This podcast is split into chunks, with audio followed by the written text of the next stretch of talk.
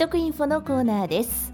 このコーナーは美容や健康時にはペットなどお役立ち情報を週替わりでお届けしています。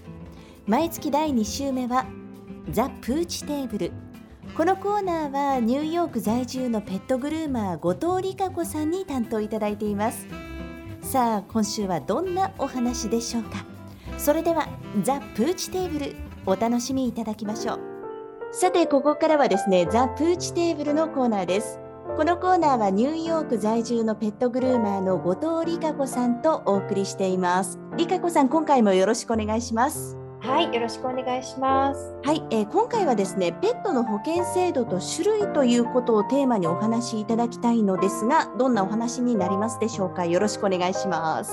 はい、えーと、今回はですね、まあ、あのペットの保険は、まあ、どんなものがあるかとかあとあの種類なんかもねあのどんなプランがあるかとかあとは、えー、まあ、日本のペット保険とこうアメリカのペット保険にはあのどんな違いがあるかとかっていうことについてお話してきたらなと思います。はい。まずこのペットの保険っていうものが私あるのもよく分かってなくってどれだけ重要なものなのかも分かってないんですけれども日本とアメリカを比較するとどうなんでしょう？そうですね、あのー、今やっぱり日本で、えー、ペット保険に加入している方の比率っていうのがまだまだどうやら少ないらしくてですね、まあ、全体の1割未満というふうに言われてますね。で、あの一番多いのはスウェーデンで、まあ、ペット飼っている人たちの約8割以上が入っているって言われてます。はい、はい、でそれから、まあ、あとはイギリス、アメリカと続くわけなんですけれども、あのスウェーデンではですね、あの今、まあ、レスキューレスキューペットをこう迎え入れるときには、はい、あのまあ、ほとんど半強制的に保険に入らされるというあの話も聞いています。やっぱり国によって随分差がある感じがしますよね、これね。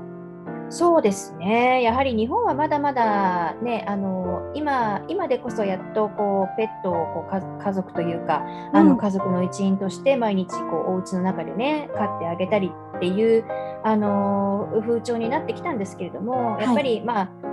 もともとね外飼いが多かったっていう日本のこの文化もあるのか知らないんですが、うん、あのやっぱりまだまだこうペットに保険はっていう人も多いような気もしますね。ほうそれってやっぱりあれですか？なんか支払う金額が高いからとかそういう傾向とかっていうのはあるんですか？そうですね、まあ、特にですねあの、まあ、健康なペットの場合、うん、そのペット保険っていうのはそのコストに見合う見合うこのベネフィットが得られないっていうことが、うん。あのまあ、最近ちょっといろいろあのリサーチであるんですけれども、その生涯払っていくペット保険保険料、ペット保険料と、あとそのペットにかかった医療費っていうのをこう比べてみると、はい、大体やっぱりあのペット保険にかけた保険料の方がこう上上回ってしまっているっていうのが現状らしいんですね。うんそうですか。例えばその日本だと大体どのぐらいこうプランによって全然違ってくるとは思うんですが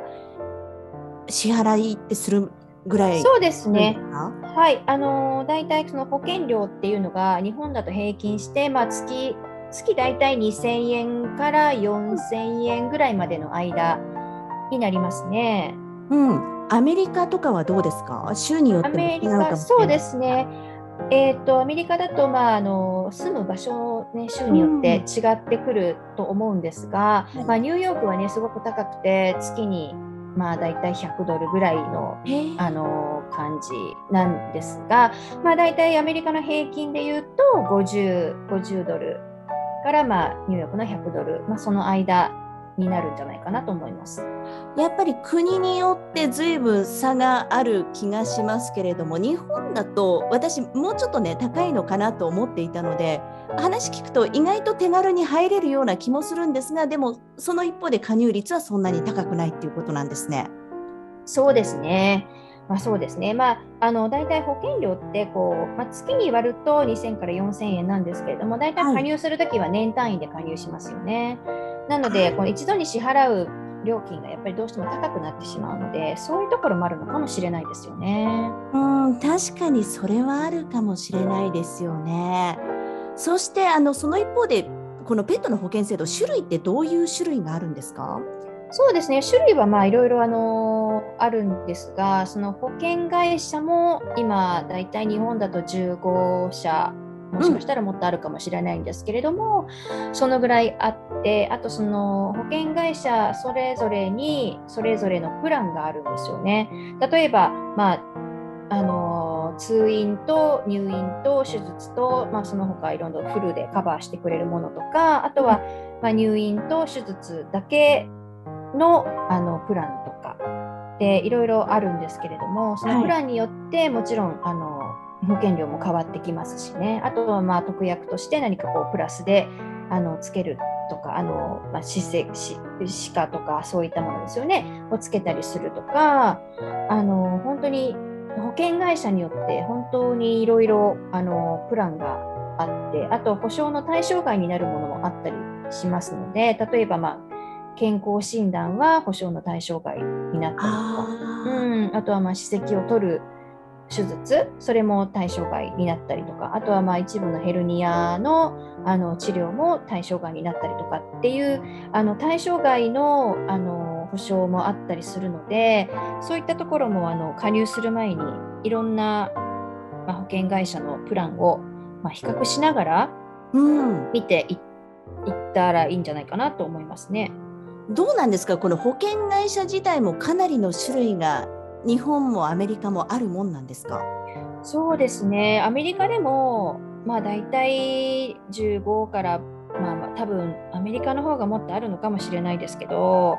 結構あの保険会社はたくさんありますね。うん日本はどのぐらいあります、うん、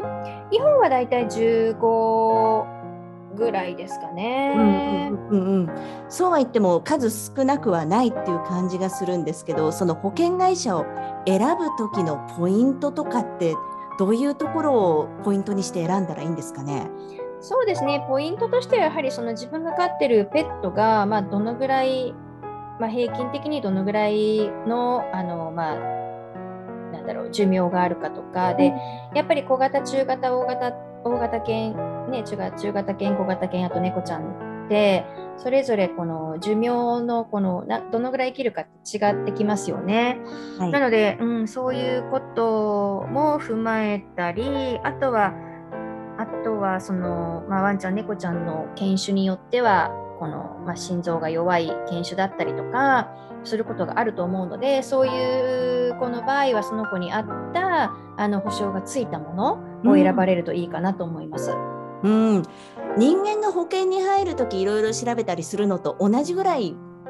結構ペットの保険っていうのも大変なんだなっていう気がしたんですけれども。そうですね。本当にあの人間の保険と同じだと思うんですね。で私たちもねあのがん保険って入るじゃないですか。でも、はい、がんにかかる確率ってねまあ今がんにかかる人はすごく多いとは言われていますけれどもでも、うん、ねあのがんにかかる確率そこまで自分は絶対がんになるぞっていうこともないけれどもでも一応がん保険って入るじゃないですかね、はい、だから、うん、だからそれと同じでいざっていう時に例えば、まあ、1回の治療費がね、まあ、1万2万100ドル200ドルだったらいいんですけれどももし何か大病とか大怪我とかした場合何十万ってかかってくると思うんですよね。うん、でい。ざそういった時にそのお金がポッとパンと出るかって